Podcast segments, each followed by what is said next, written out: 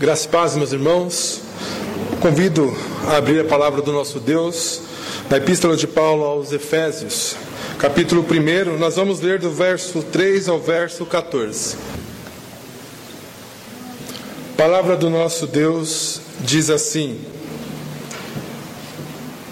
Bendito o Deus e Pai de nosso Senhor Jesus Cristo que nos tem abençoado com toda sorte de bênção espirituais, espiritual nas regiões celestiais em Cristo, assim como nos escolheu nele antes da fundação do mundo para sermos santos e irrepreensíveis perante ele, e em amor nos predestinou para ele para a adoção de filhos por meio de Jesus Cristo, segundo o beneplácito de Sua vontade, para louvor da glória de Sua graça, que Ele nos concedeu gratuitamente no amado, no qual temos a redenção pelo Seu sangue, a remissão dos pecados segundo a riqueza da Sua graça, que Deus derramou abundantemente sobre nós em toda a sabedoria e prudência,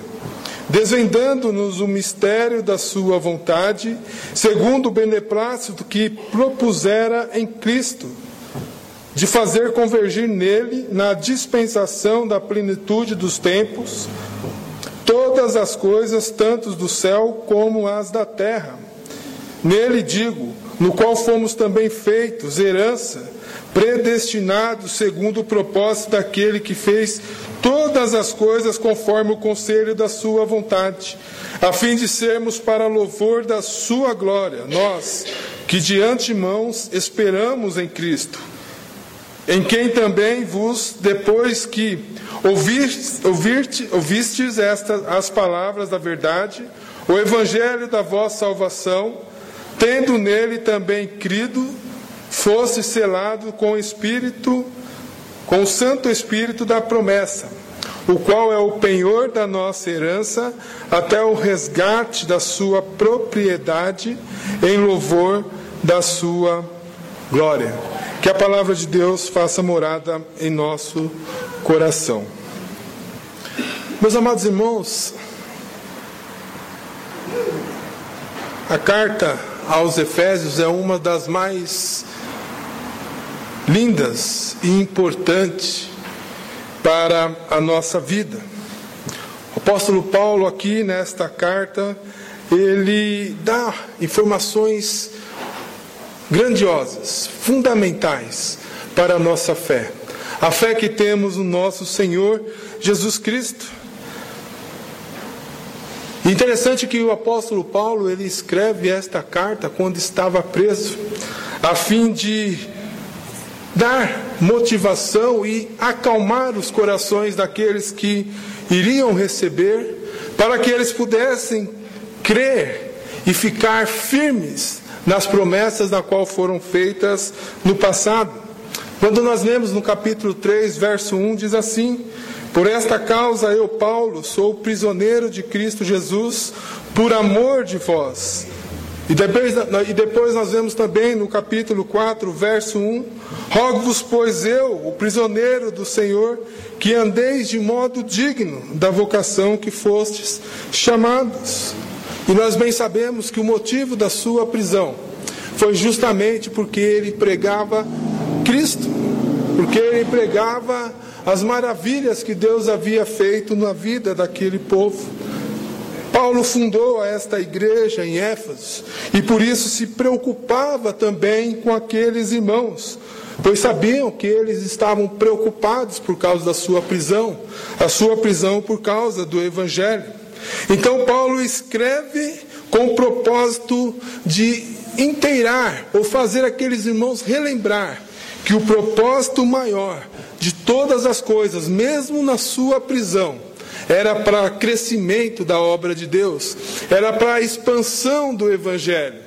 Por isso que ele continuava a pregar, mesmo em meios a tantas tribulações e perseguições. Paulo, como de costume, nas, nos primeiros capítulos, ele dá a base teológica para o que ele vai dizer logo no final, como isso deve ser aplicado em nossa vida. Então, do capítulo 1 ao capítulo 3, ele mostra como que Deus nos escolheu, como que Deus nos predestinou, como que Deus separou um povo para louvor e glória do seu nome. E nos últimos três capítulos, ele mostra como este povo deve andar de uma forma digna diante de Deus. Porém, nós vamos nos ater nesses primeiros versículos no qual nós lemos. Se os irmãos repararem, esses, esses versículos não são separados por pontos finais, simplesmente por vírgulas, porque o que nos dá a entender que é um pensamento único, no qual Paulo está dizendo sobre a mesma coisa, onde tudo está ligado uma coisa com a outra. E isso nos chama a atenção porque nesses versos ele fala sobre o nosso Deus, como é constituído o nosso Deus, como que o nosso Deus, ele é no seu próprio ser, na sua própria, na sua, na sua própria, no seu próprio ser. E aí nós vemos que ele fala que o plano deste Deus trino, deste Deus poderoso, é realizado antes mesmo que alguma coisa é, houvesse sido criada, antes mesmo que o mundo existisse. Em outras palavras, palavras, Deus, com seu plano eterno, criou todas essas coisas conforme o seu bem querer. A primeira coisa que eu queria destacar é que nós vemos claramente aqui o Deus Trino: Deus Pai, Deus Filho e Deus Espírito Santo. Nos primeiros versos, do verso 3, nós vemos falando sobre o Deus bendito, Pai do nosso Senhor Jesus Cristo. Mais para frente nós vamos ver, a partir do verso 9, falando sobre Cristo Jesus. E os outros, nos dois versos, o 13 e 14, falando sobre o Espírito Santo de Deus. Nós sabemos que a palavra Trindade não está na Bíblia, porém, a Trindade, bem explicada, da forma como Deus nos revelou, é explícita em toda a Bíblia.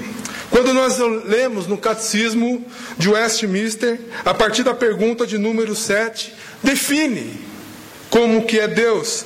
E lá diz o seguinte: a pergunta é: quem é Deus? A resposta é: Deus é espírito.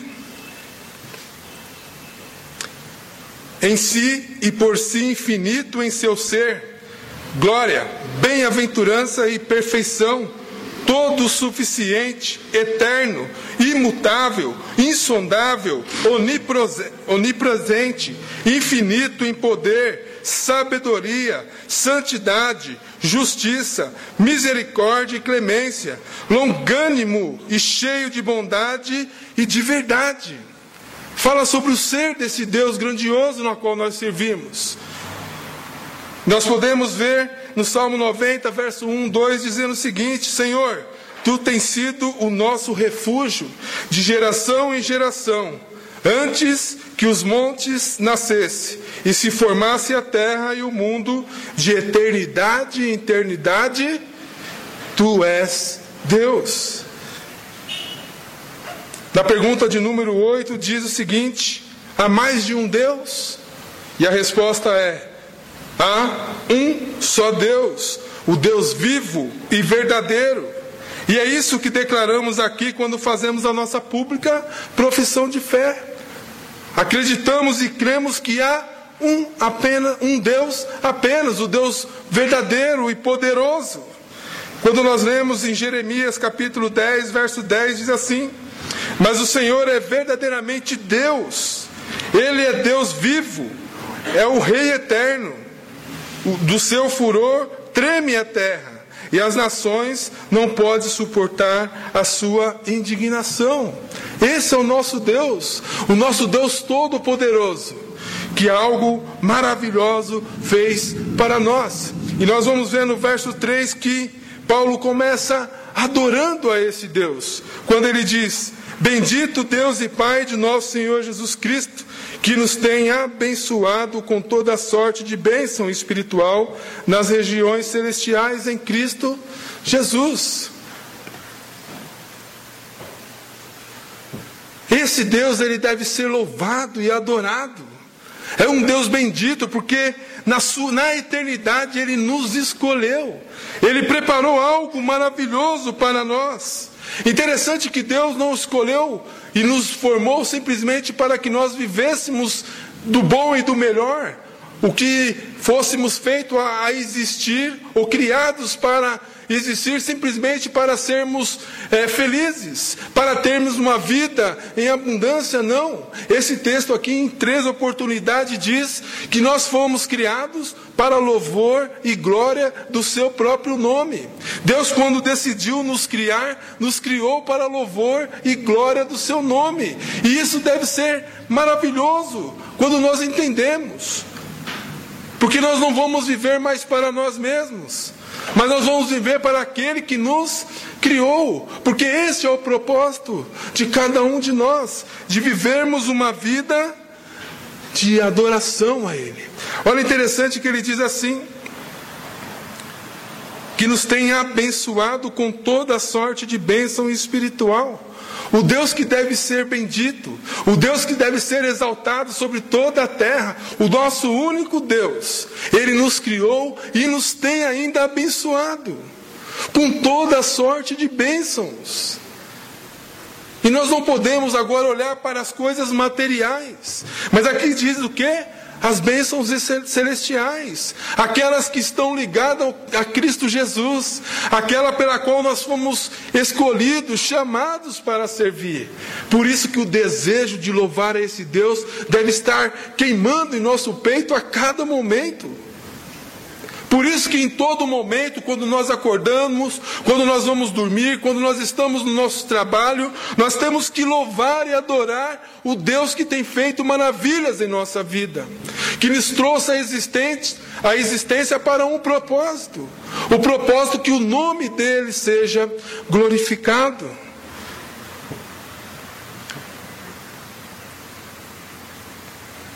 Olha o que diz o verso de número 2.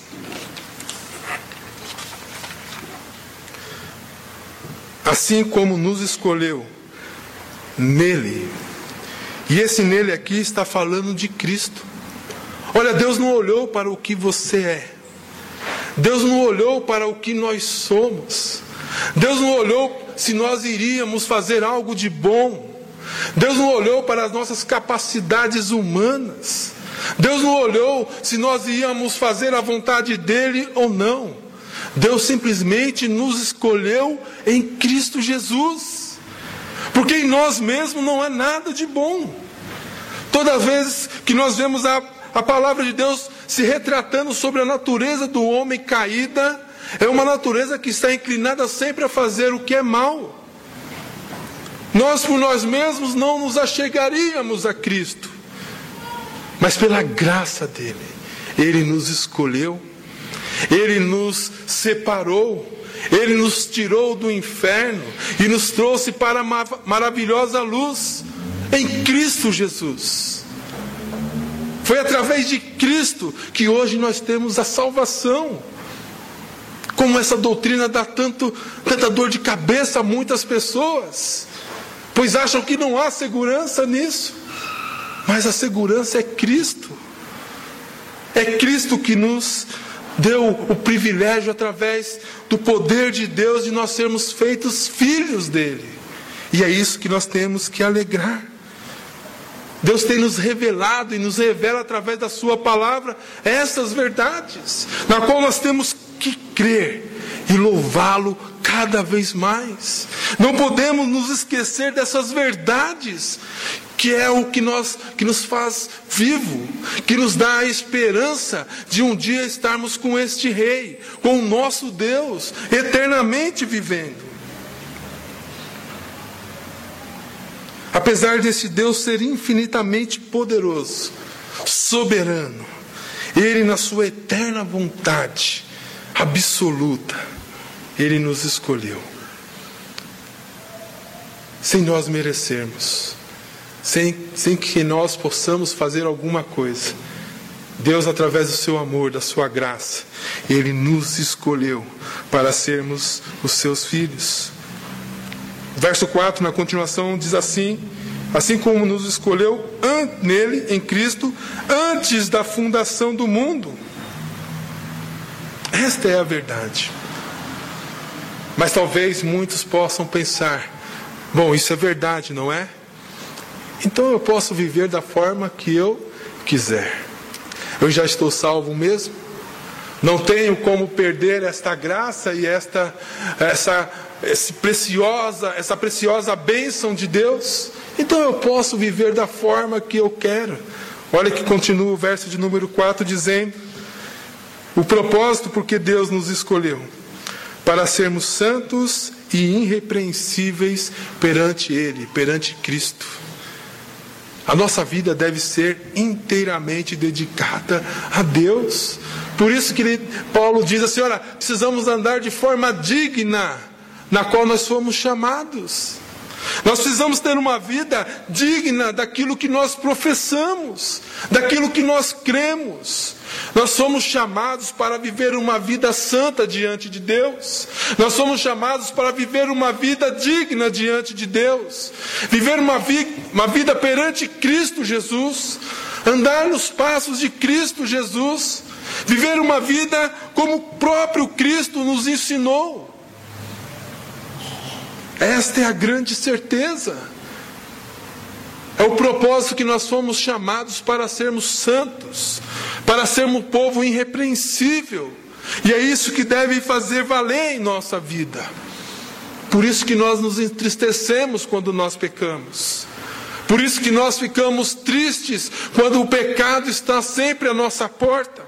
Mas a certeza é que nós temos que quem nos chamou é o que nos capacita. É Cristo que nos purifica. É Cristo que nos purificou. Nós precisamos viver de uma forma digna. E o finalzinho do verso 4 diz assim: E em amor nos predestinou. Já é certeza que somos salvos. Isso é, é a maior esperança que nós temos, que em Cristo Jesus nada e ninguém pode tirar esta certeza, que um dia estaremos com Ele e reinaremos por toda a eternidade, pois fomos escolhidos e fomos predestinados no Senhor Jesus para isso. Olha o verso 5.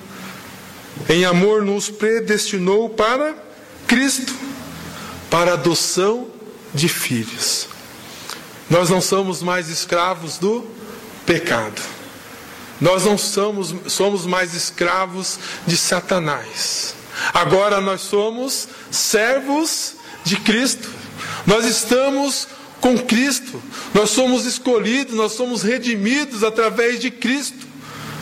Ser escravo, ser servo de Cristo gera grande privilégio para nós. Só que aqui ele diz algo ainda maior, ainda que nos alegra, que nos dá cada vez mais a alegria de sermos filhos de Deus, pois ele diz aqui que nos adotou como filhos em Cristo Jesus. Um alto preço foi pago para que nós fôssemos considerados, adotados como filhos de Deus. Essa é a certeza que nós temos que ter. E nós precisamos adorar o nosso Deus, nós precisamos louvar o nosso Deus, porque somos filhos. Nós temos liberdade diante de Deus de chegar e falar das nossas, das nossas perseguições, dos nossos problemas, das nossas dificuldades, porque Ele, como Pai, Ele nos ouve, Ele nos atende. Palavra de Deus diz que ele se inclina para ouvir quando os teus filhos clamam. E precisamos usufruir disso. Mas quantas vezes nós vivemos como bastardos dentro da casa de Deus? Dizemos que fazemos parte deste corpo, mas não usufruímos desta bênção de sermos chamados filhos de Deus. Nós precisamos vivenciar isso. Nós precisamos entender isso com todo o nosso coração, para que essa certeza possa evidenciar em atos de bênçãos em nossas vidas. Nós somos filhos de Deus. Por meio de Jesus Cristo, segundo o beneplácito da Sua vontade. Deus quis que fosse assim. E quando Deus quer, nada e ninguém pode ir contra. Os propósitos e os planos do Senhor não podem falhar, porque o nosso Deus é imutável. O nosso Deus, como nós lemos no começo na confissão do Westminster, ele é poderoso, ele é soberano e tudo pode o nosso Deus. Mas o texto ainda continua.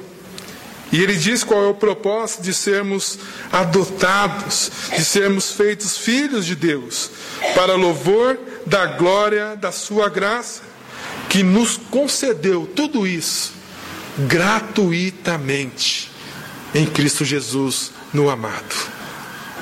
Muitos tentam alcançar a salvação, muitos tentam, através de obras, através de caridades, alcançar ou comprar ou adquirir a salvação, mas Cristo, o nosso Deus, ele diz que isso é gratuito. O Senhor Jesus Cristo já pagou o preço, o alto preço, para nos dar a bênção de sermos chamados filhos de Deus.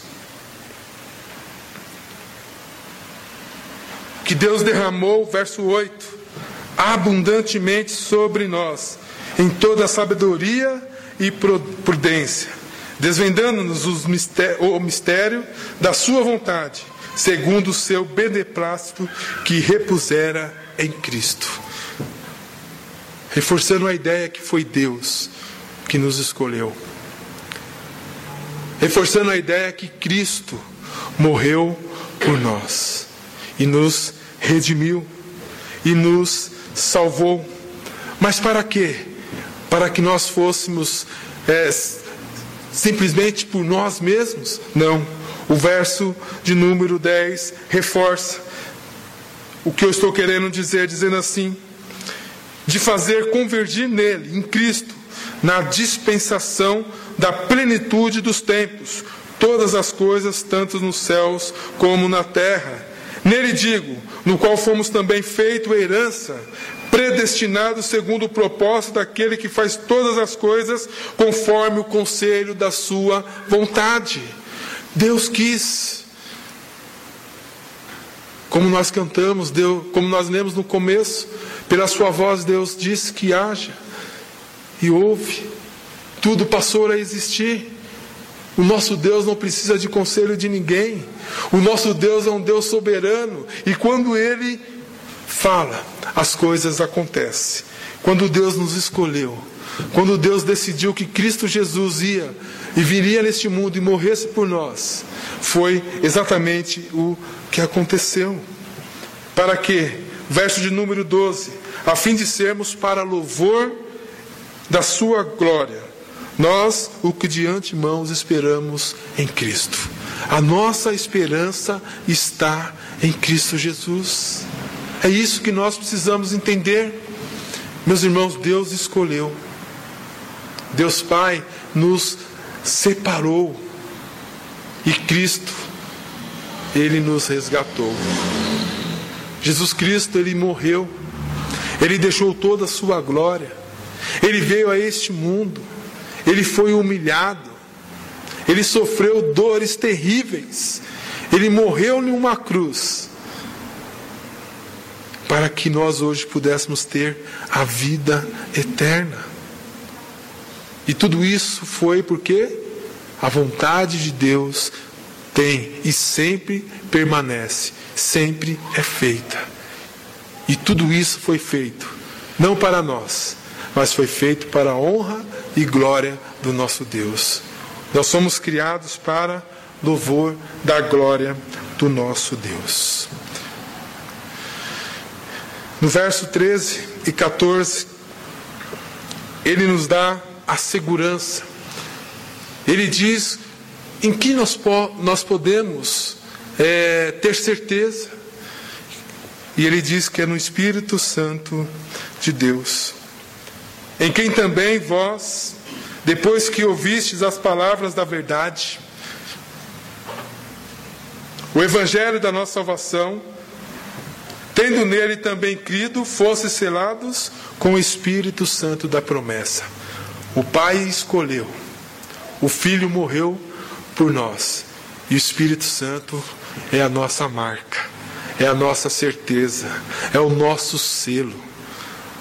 A palavra, quando nós ouvimos, não é por nós mesmos que nós nos convertemos, não é por nós mesmos que nós nos convencemos, mas quem nos convence é o Espírito Santo de Deus. Quem nos dá a certeza da salvação é o Espírito Santo de Deus. Quem nos convence do pecado é o Espírito Santo de Deus.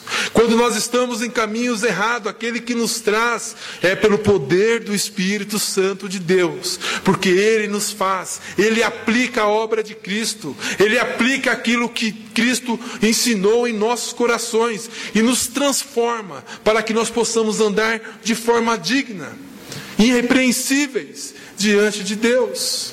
A obra perfeita da Trindade em nossa vida.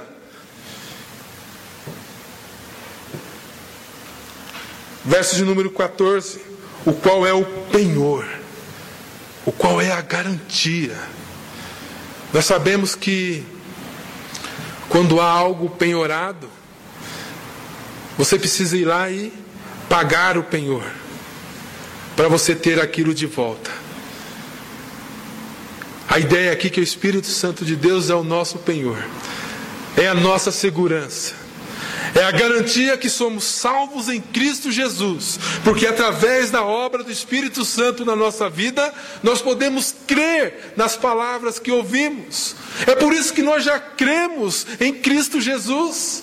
É por isso que nós estamos aqui hoje adorando a este Deus, porque o Espírito Santo de Deus nos fez uma obra, nos fez entender as verdades de Cristo, que Deus nos revelou através da Sua palavra, para que hoje nós pudéssemos estar aqui em comunhão uns com os outros, louvando e adorando a Deus. Ele é o penhor da nossa herança. Até quando? Até ao resgate da sua propriedade. Até Cristo voltar. Nós esperamos ansiosamente a volta de Cristo. Nós precisamos orar para que Cristo volte logo. Esse deve ser o nosso maior desejo. Quantas vezes nós temos pedido, Pai, abrevie o tempo e volte, nos leve deste mundo de horror, nos leve para um lugar de eternidade, onde tudo é maravilhoso, onde nós vamos ter comunhão plena contigo, onde nós vamos poder ter ensinamentos por toda a eternidade com o próprio Senhor Jesus Cristo. É isso que nós devemos ansiar, é isso que nós devemos querer do fundo do nosso coração. Não podemos estar com as nossas mentes presas neste mundo, nas coisas deste mundo, porque essas coisas do mundo são passageiras. A nossa garantia é que teremos uma vida eterna, pois fomos escolhidos, fomos adotados como filhos, para vivermos uma vida eterna com o nosso Deus. Isso deve estar no nosso coração, esse desejo. Nós precisamos entender. Quando nós fazemos, entendemos a verdade, quando nós entendemos o que é salvação em nossa vida, o nome de Deus é glorificado. Quando você, cada um de nós, foi salvo, Deus foi glorificado. A última frase, ou a última frase deste verso diz o seguinte: em louvor da sua glória. Tudo deve redundar para louvor e glória de Deus. Qual é o fim principal do homem? Adorar, louvar e gozá-lo para sempre. Nós somos escolhidos, meus irmãos, temos este privilégio e essa certeza, por um alto preço, porque Cristo morreu por nós e nos salvou limpou de todas as nossas enfermidades, Ele levou sobre si todas as nossas dores, todo o nosso pecado foi purificado. Nós somos santos diante de Deus através do amado de Cristo Jesus e que vivamos então de forma digna, de forma irrepreensível, como cidadãos dos céus, como homens e mulheres que servem um Deus todo-poderoso, que mandou seu Filho em nosso lugar para que nós possamos ter vida e vida em abundância. E a vida em abundância só se dá em Cristo Jesus. Que Deus assim nos abençoe. Amém?